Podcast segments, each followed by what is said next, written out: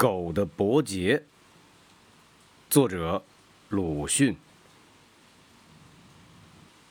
我梦见自己在爱巷中行走，衣履破碎，像乞食者。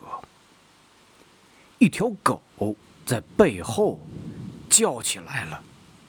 我傲慢的回顾，叱咤说。住口！你这势利的狗！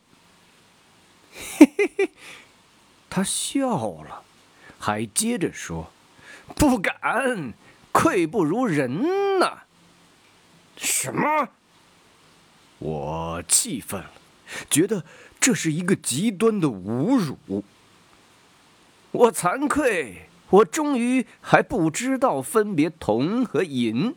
还不知道分别布和绸，还不知道分别官和民，还不知道分别主和奴，还不知道我逃走了。且慢，我们再谈谈。他在后面大声挽留。我一径逃走，尽力的走。直到逃出梦境，躺在自己的床上。